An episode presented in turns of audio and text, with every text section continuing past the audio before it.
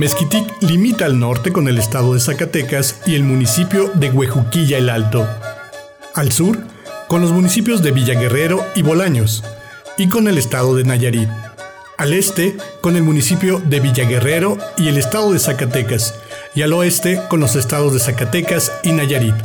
Mezquitic significa dentro de los mezquites. Se desconoce la fecha exacta de su fundación, pero es anterior al establecimiento del convento de San Juan Bautista de Mezquitic que se efectuó en 1616. El virrey, don Luis de Velasco, procuró un advenimiento, invitando a México a uno de los caciques llamado Caldera, quien a cambio de la promesa de recibir carne y maíz, ofreció someterse y aceptó la proposición de recibir bien a las 100 familias tlaxcaltecas que irían a colonizar Mezquitic.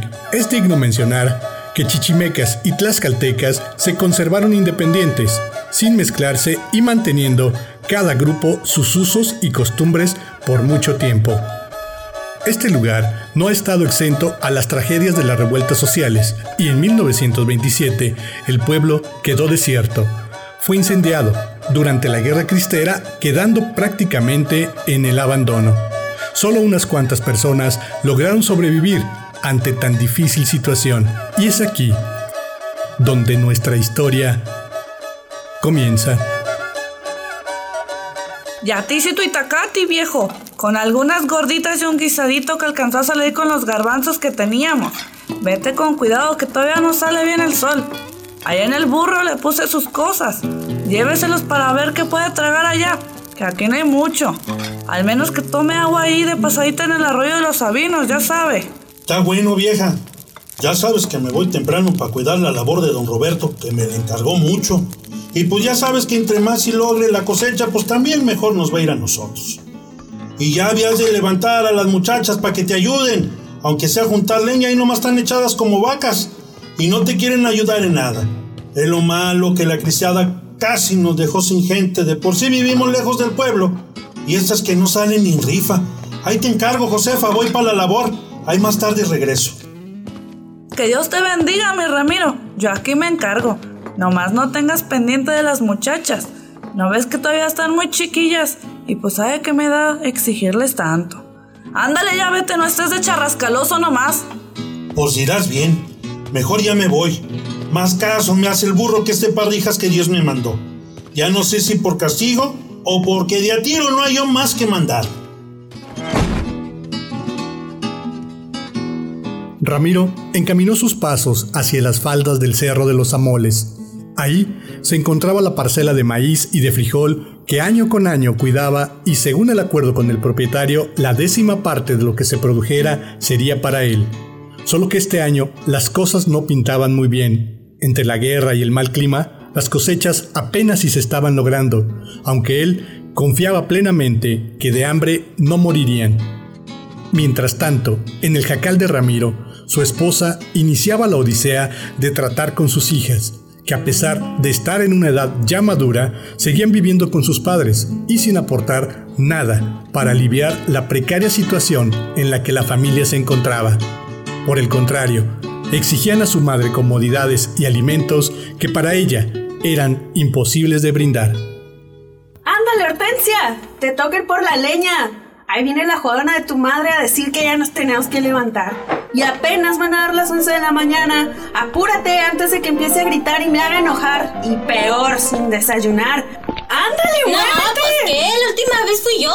Te toca a ti. Yo no, porque se me maltratan las manos. Y luego cuando baje para el pueblo, Miguel, el tendero me va a decir que tengo las manos rasposas. Y yo no quiero que ande diciendo eso. Así que mejor vas tú.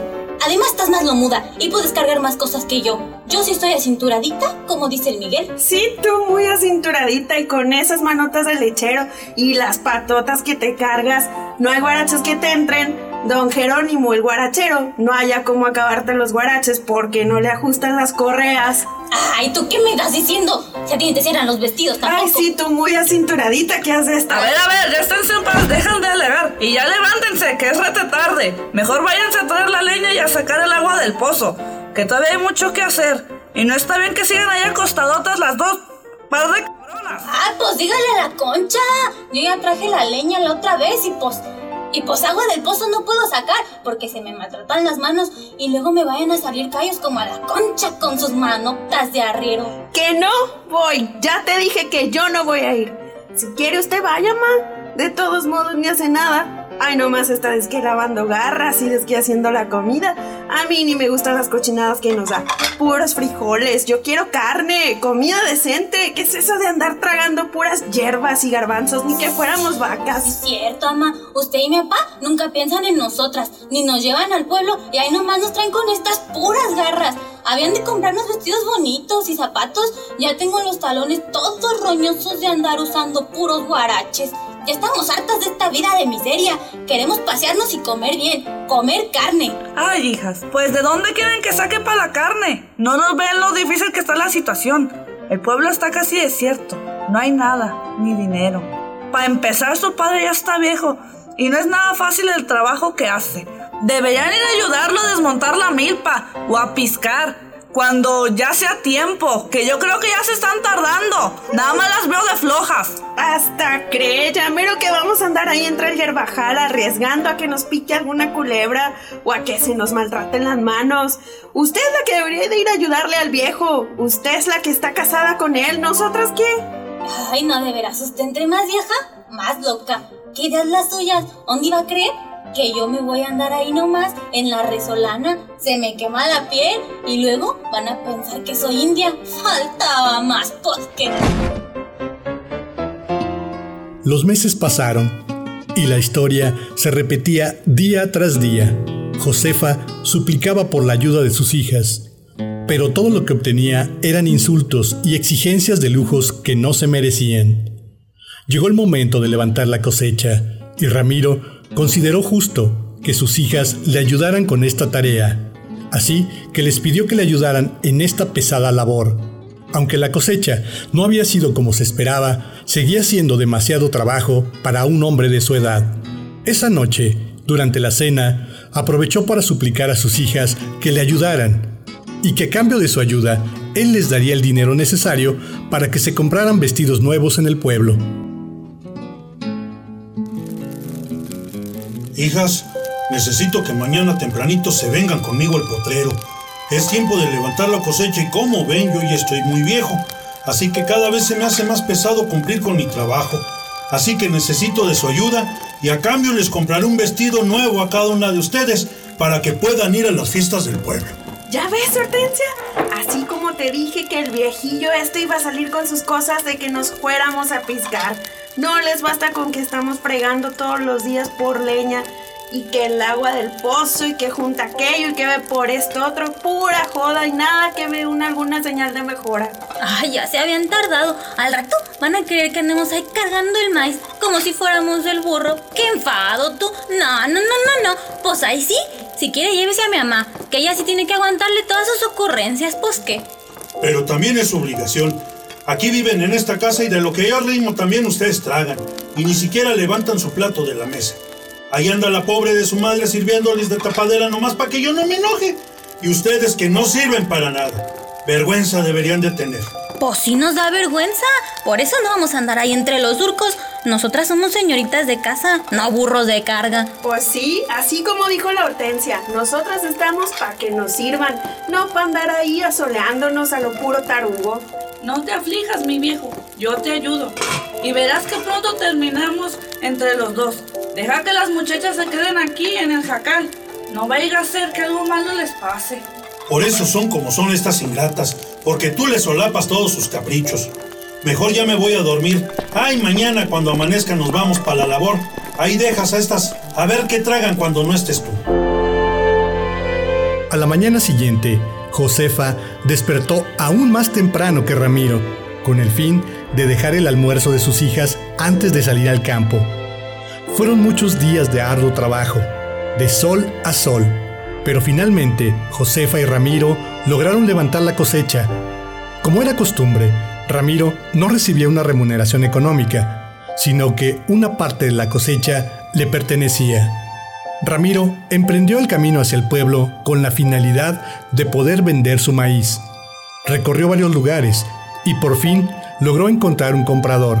Sin embargo, debido a lo complicado de la situación económica que atravesaba el pueblo, tuvo que dejar su mercancía con la promesa de pago hasta el día siguiente, ya que su comprador no disponía de efectivo en ese momento.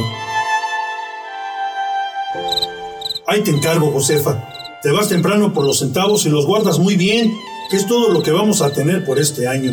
Ya con eso compraremos algunas cositas que tanto nos faltan y como sé que no podrás evitar comprarles algo a este par de malagradecidas, pues ahí les compras un pedazo de tela para que se entretengan haciendo un vestido aunque sea. Sí, mi viejo, como tú mandes. Mañana madrugo para irme hasta el pueblo a cumplir con tus encarguitos. Se van a poner rete contentas cuando les diga que les vas a comprar un pedazo de tela para que se pongan a hacer su vestido. Gracias, mi Ramiro. Eres rete buena gente. Ni me estés diciendo nada que si no me voy a arrepentir.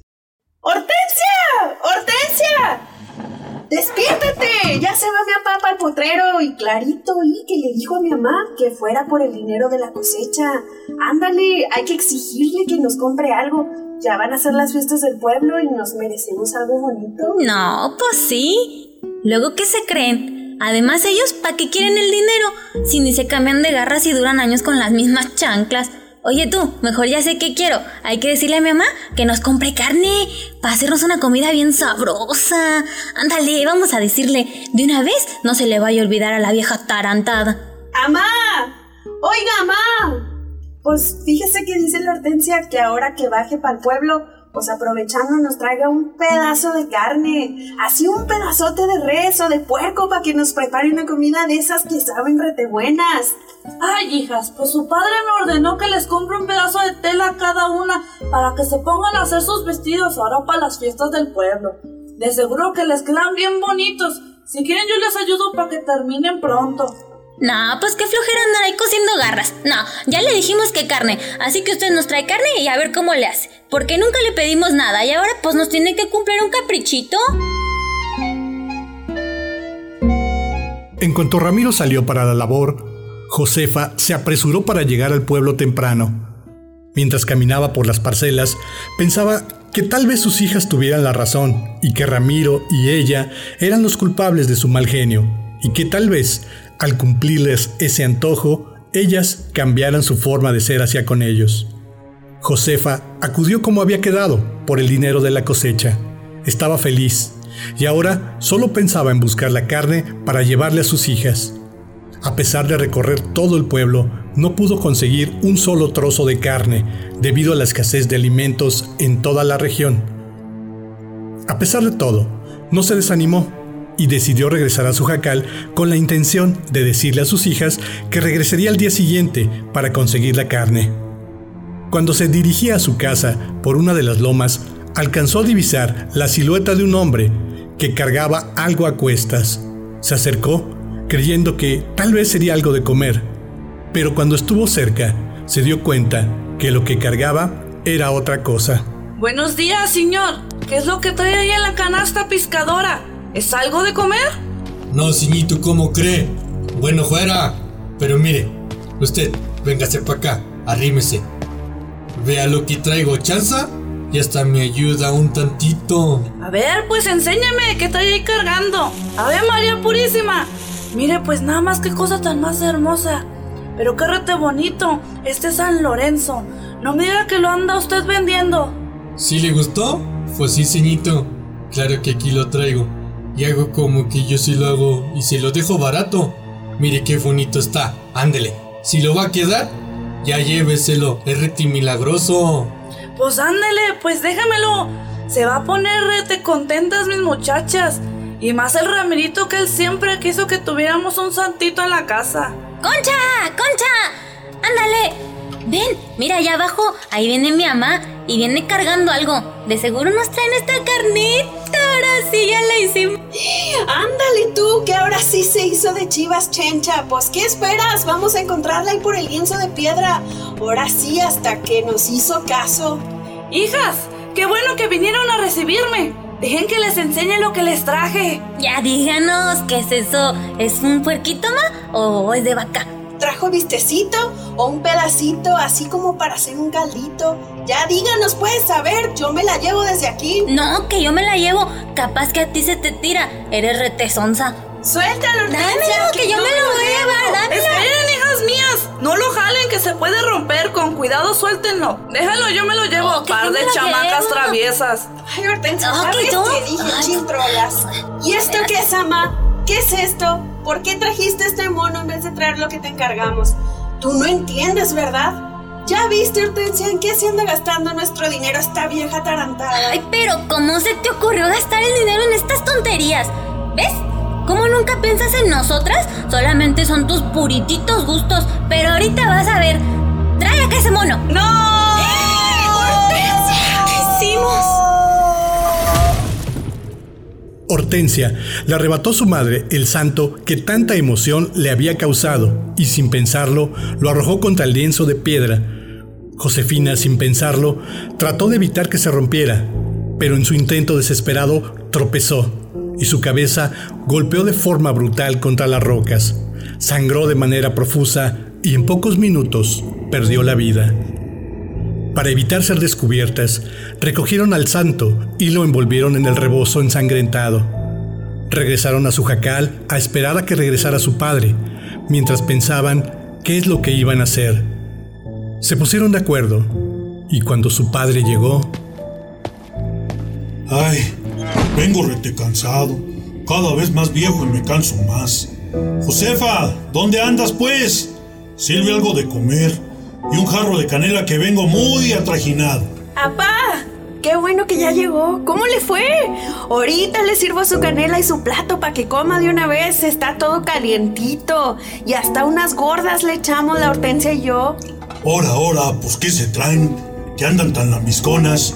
¿Y dónde está su madre? Pues vino hace rato, pero se regresó para el pueblo. Que dizque a recoger unos centavos que usted le encargó que pasara con el tendero. Así que trajo un poco de carne y se regresó para el pueblo. Ándele, ándele, coma de una vez antes de que se le enfríe. Su madre y yo siempre hemos comido juntos, así que mejor le espero. Y más ahora que hay carne, esto no es de diario, mejor le espero. La canelita sí me la puedo ir echando. Ándele, apá. Ya se dilató mi mamá. Vaya comiendo. Ahí cuando llegue, pues usted la acompaña y ya. Ándele, ya le serví su plato de molito. Ándele, vaya comiendo. Ire, me quedó rete bueno. Pues, pues la verdad es que ya me anda de hambre. Está bueno, trae para acá. Pues voy a ir comiendo aunque sea poquito y mientras de que llegue su madre. Ándele pues, Irapa, aquí están sus tortillitas. Coma pues, coma, ándele. Cuando Ramiro ya se disponía a comer de aquel platillo tan especial, logró escuchar una voz en el fondo de la habitación que le decía, No, no, no te lo comas. asustado, se alejó del plato, tratando de encontrar una explicación, creyendo que se trataba solo de su imaginación.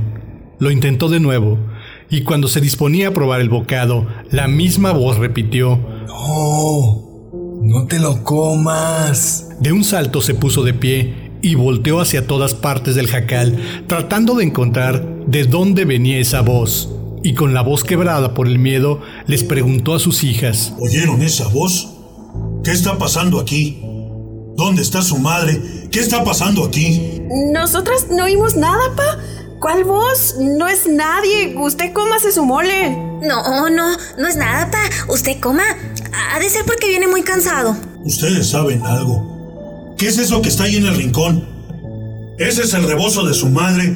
¿Por qué está ensangrentado? ¿Qué hicieron? ¿Y ese San Lorenzo? Ella lo trajo. ¿Qué han hecho? En ese instante comprendió todo. La mirada de sus hijas ya no era de humano. Tenían una mueca salvaje, el cabello y las manos llenas de sangre. Habían destazado a su propia madre y habían comido parte de su cuerpo. Trataron de involucrar a su padre en ese aterrador suceso, pero la voz de San Lorenzo lo puso sobre aviso. Su padre, enfurecido y aterrado, con lágrimas en los ojos, solo atinó a gritar desde el fondo de su corazón. Solo unas bestias, solo unas lobas serían capaces de hacer esto. Que Dios las castigue y se conviertan en eso, en unas lobas.